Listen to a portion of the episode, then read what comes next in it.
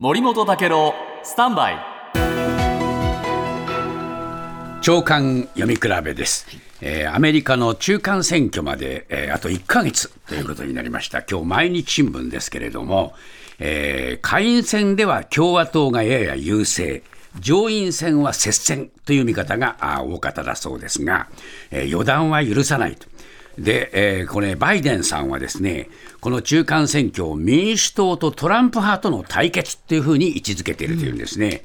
で、連邦高裁がですね、えー州によるこのお中絶禁止を容認したあ6月の判決以降、中絶の権利を擁護する民主党の支持率が逆に上がってきている。苦戦してたんですけどね。で、6月には3割まで落ちたバイデンさんの支持率も4割台の前半まで回復してきてるというんですね。で今日これ日本経済新聞が書いてるんですけれどもなんでこんなことになってるかというとですね、えー実はね共和党が優位とされていた、えー重要選挙区などでトランプ前大統領の推薦候補が伸び悩んでるんだそうです。というのもですね、えーこれ、えー共和党が強い南部ジョージア州でトランプさんの支持候補のスキャンダルが取り沙汰されたそうです。というのも、人工中絶禁止、これを訴えながら、実は女性に中絶費用を渡していたということが明るみに出てしまった。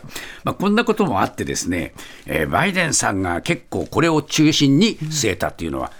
ちょっと不思議な気がするでしょ、中絶の問題が、えー争点になっている、で民主党はこの中絶の権利保護を中心に据えて、女性やリベラル派の結集を選挙戦の、えーいわば核にしようとしてるんですが、大接戦ですから、支持率もですね、えー45と46ぐらいの大接戦、まだまだ予断は許さない現実が続いています。